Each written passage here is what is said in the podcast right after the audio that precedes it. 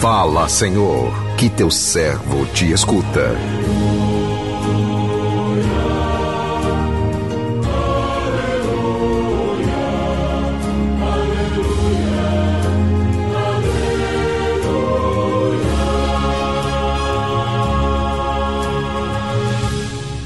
O Senhor esteja convosco, Ele está no meio de nós. Proclamação do Evangelho de Jesus Cristo, segundo Lucas, glória a vós, Senhor. Naquele tempo, disse Jesus aos seus discípulos: Que vossos rins estejam cingidos e as lâmpadas acesas. Sede como homens que estão esperando o seu Senhor voltar de uma festa de casamento para lhe abrirem imediatamente a porta logo que ele chegar e bater. Felizes os empregados que o Senhor encontrar acordados quando chegar. Em verdade eu vos digo, ele mesmo vai cingir-se, fazê-lo sentar-se à mesa e passando os servirá. E caso ele chegue à meia-noite ou às três da madrugada, felizes serão se assim os encontrar. Palavra da salvação, glória a vós, Senhor.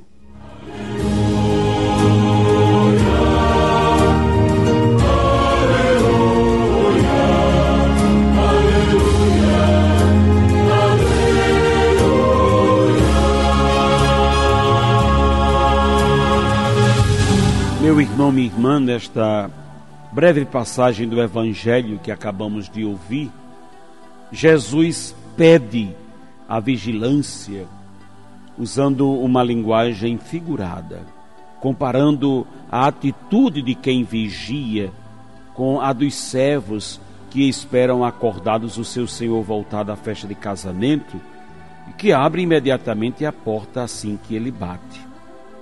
O Senhor ficará tão satisfeito com a prontidão dos servos que ele mesmo os servirá. Assim Deus fará conosco se nos encontrar vigilantes, com os rins cingidos, as lâmpadas acesas, isto é, trabalhando na sua messe, sempre pronto para servir o irmão, não importando o momento, é o que ele quer de cada um de nós. Vigilância contra todo tipo de atitudes que configurem pecado, principalmente o pecado da acomodação, né? da negligência, da falta de compromisso com a vida. Jesus, ao ser crucificado, lavou o pecado da humanidade e cabe a nós fazer jus a este gesto de extremo amor.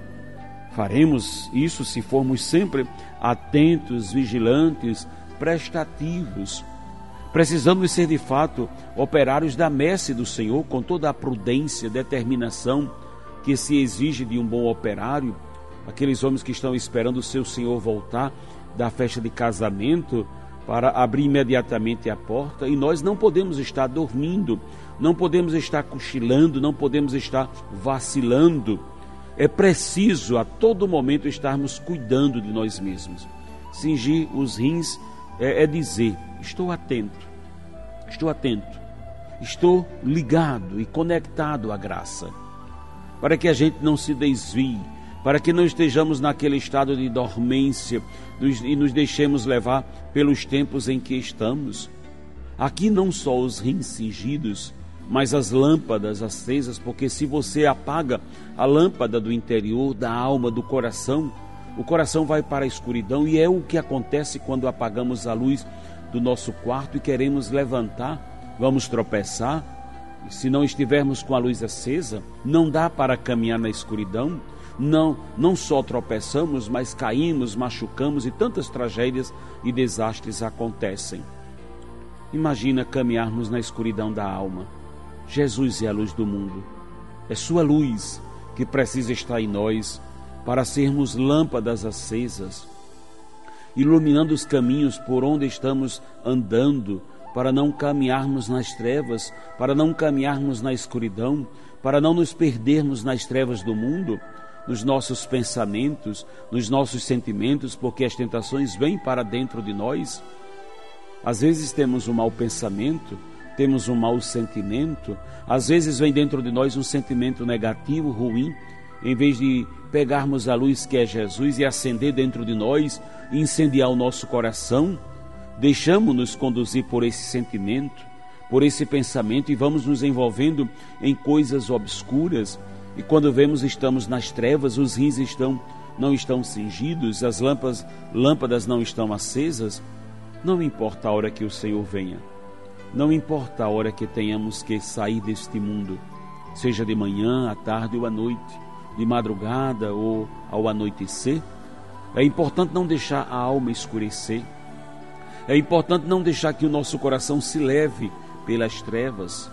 Passamos pelas amarguras da vida, pelas noites escuras da alma, mas na noite mais escura da alma, no sofrimento mais duro que possamos passar nesta vida, permitamos que a luz de Jesus esteja nos conduzindo e não permaneçamos nas trevas nem na escuridão, mas que a luz de Jesus nos dê a direção da vida e do coração.